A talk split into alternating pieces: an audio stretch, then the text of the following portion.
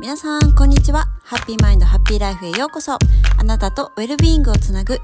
ボディ、マインド、スピリットを調和して、もっと内側からソウルフルに行きたい女性のためのポッドキャストです。ヨガやマインドフルネス、チャクラ、セルフラブ、マインドセットなどについて配信しています。改めまして、みよこです。現在、忙しい女性のためのウェルネス講師として活動しています。外側に左右されやすく、不調や不足感を感じる生き方じゃなくて、内側から満たされて、自分自身で整えていける、そして本来の私でしっかり立って歩いていけるウェルネスライフを心、そして体からの両面からのアプローチでサポートしています。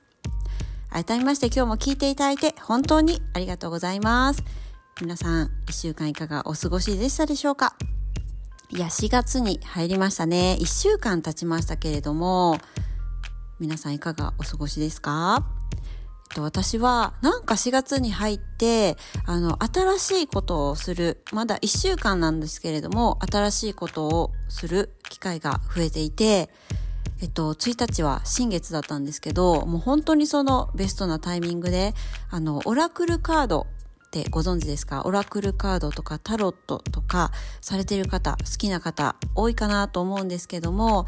私はまだまだ初心者で、なんか知ってたけれども、なんか楽しみ方はあんまり分かってなかったんですが、そのね、オラクルカードを楽しむお茶会にね、呼んでいただいたり、声をかけてもらったりとか、あと友達がパーソナルカラーや骨格診断を始めたんですけれども、それを、あの、させてっていうことで声をかけてもらったりとか、なんか今まで興味があったけど、なかなかタイミングじゃないなっていう感じでできてなかった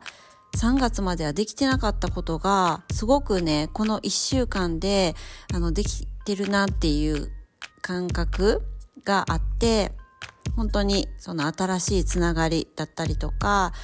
新しい自分を知れたりとか、なんか、まだ1週間なんですけど、4月はちょっと自分の中でも新しい風が吹いてるな、みたいな感じがしています。はい、そんな感じですが、今日のテーマは、あの、空回りしないためのヒントをお伝えしたいなって思います。4月ね、新生活ということで、まあまあ、ガラッと変わった、生活が変わったって方も多いんじゃないでしょうか。私のお話で言うと、えっ、ー、と、長女がもう間もなく小学校入学式なんですけれども、まあ、保育園っていう生活が終わって、だからもうなんか一気に新しい生活、親も生活がガラッと、やっぱり子供が変わると親も一緒に変わっていきます。だから、今はちょうど、あの、児童クラブに行ったりする日もあったりまあ、その日はお弁当なのでお弁当を作ったりとか、えー、行かない日は、えー、長女と2人の時間2人のデートをしてます。そんな感じでつかの間のあのゆっくりと子供と過ごす時間2人きりの時間みたいな感じで楽しく過ごしてますけれどもそんな感じで生活スタイルはやっぱりお子さんがいらっしゃる方だったらお子さんのスタイルに合わせて変わっていきますよね。ちょうど春休みだからまあ春休みということで、あの一緒にお出かけをしたりとか、ご飯を作ったりとか、いつもの日常じゃない生活ルーティーンがあったりとか、まあそんなに3月と変わってないですっていう方でしても、やっぱりちょっと花粉も飛んでたり寒かったり暑かったりとかもあるしあとはま海外に住まれている方だったらサマータイムに切り替わったすぐということでなんとなくなんかマイナーチェンジはすごい多い感じがするっていう方も多いと思うんですよね。で、まあ、その状態っていうのは体の中はどうなってんのっていうことなんですけど体の中はホメオスタシスって皆さんご存知でしょうか？まあそういう変わった環境とか状況に合わせて体を適応させて安定させていくっていうための私たちに育ってる自然に備わった機能なんだけれどもあの内分泌系の一つですよね。それがもうめちゃくちゃ頑張ってくれてるわけなんですよ。特にそうやってサマータイムとかね、1時間でも時間が変われば、普通に、あの、体は馴染んでるように感じるんだけれども、体の中はもうめちゃくちゃ、この自律神経っていうのがもうフル活動してくれている季節になってます。だから、まあ、そんなに、あの、生活スタイル変わってないよっていう方でしても、今のこの季節は、春先っていうことで、本当にこの自律神経が頑張ってくれている季節なんだなっていうことを頭にあの置いとく忘れずに思ってあげるだけでも自分自身のねセルフケアにつながるんじゃないかなって思ってます。だからもう本当にですね普通に生活しているっていうだけでももう自分に花丸って出してあげてほしいなって思ってます。なんですが、ま、そんなわけにもいかないですよね。なんか本当にさっき言ったみたいに4月ってすっごい新しい変化を感じている方、ガラッと環境が変わったっていう方、引っ越しをしたり、学校始まったり、職場が変わったりとか、お子様がいらっしゃったら、お弁当が始まったり、ご飯を作ったり、なんかいつもしてないことをちょっと頑張らなきゃいけない頑張って踏ん張る時みたいなね、時期っていう方も多いと思うんですよね。で、そんな時って、なんかついつい元気出そうみたいな感じでしてしまうと思うんですよね。今日はそこのお話になります。空回りしないためのヒントということで、その元気出そうがポイントなんですよ。この元気っていう言葉なんですけども、漢字で書くと元の木って書くんですよね。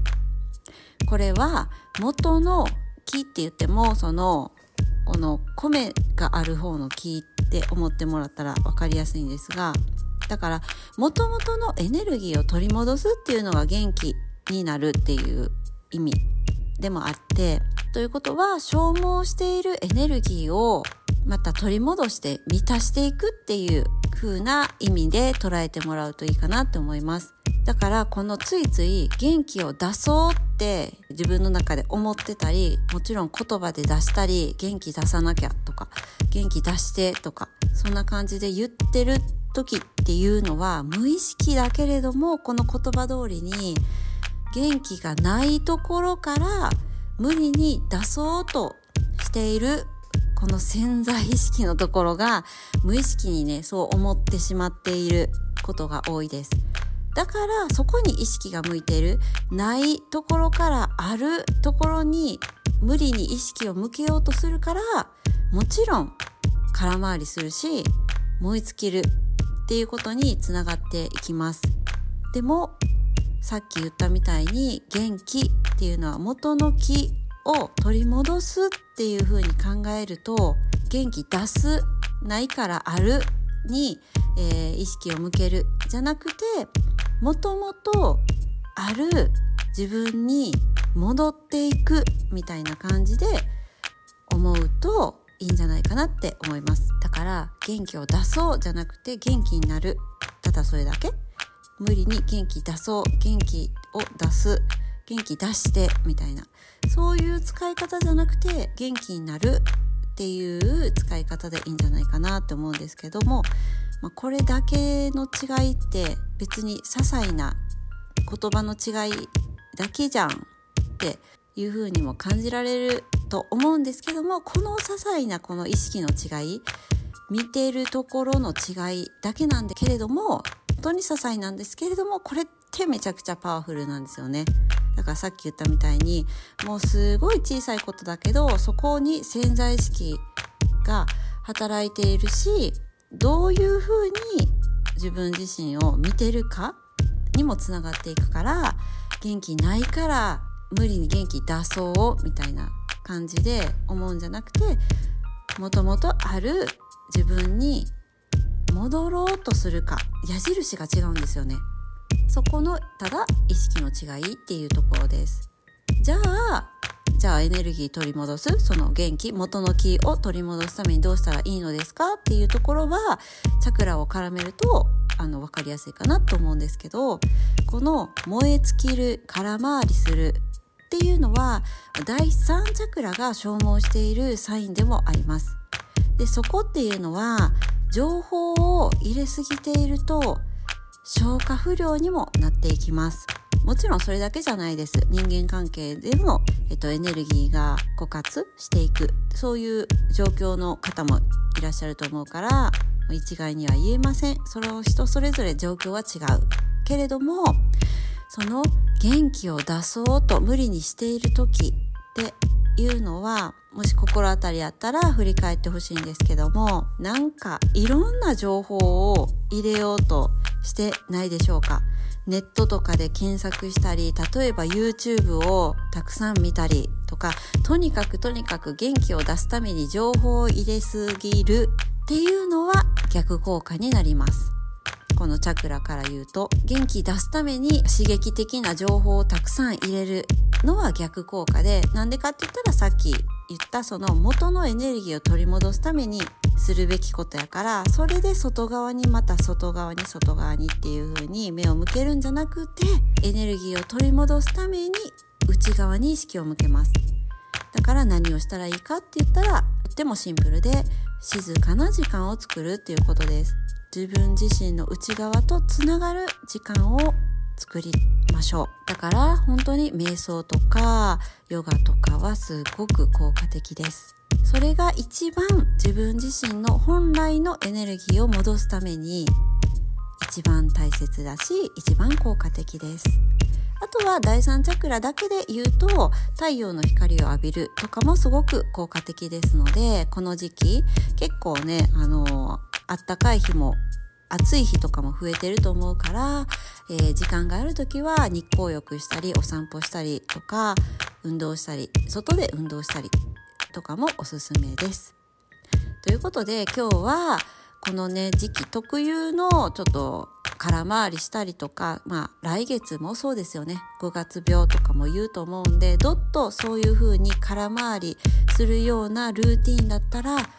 どっと5月病のように疲れが出てしまいます。燃え尽きてしまいます。っていう理由は今お伝えした理由です。外側に意識を向けるか自分自身の内側に意識を向けるかたったこれだけだと思います。なのであちょっとこのままいったら空回りしそうやなっていう方はぜひぜひ参考にしてくださいね。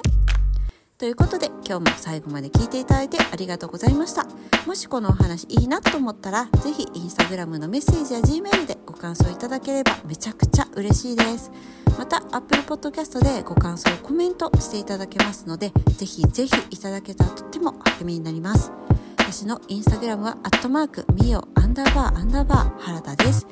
皆さんのフォローや投稿へのコメントいつでもお待ちしています。では次回のエピソードでお会いしましょう See you! バイバイ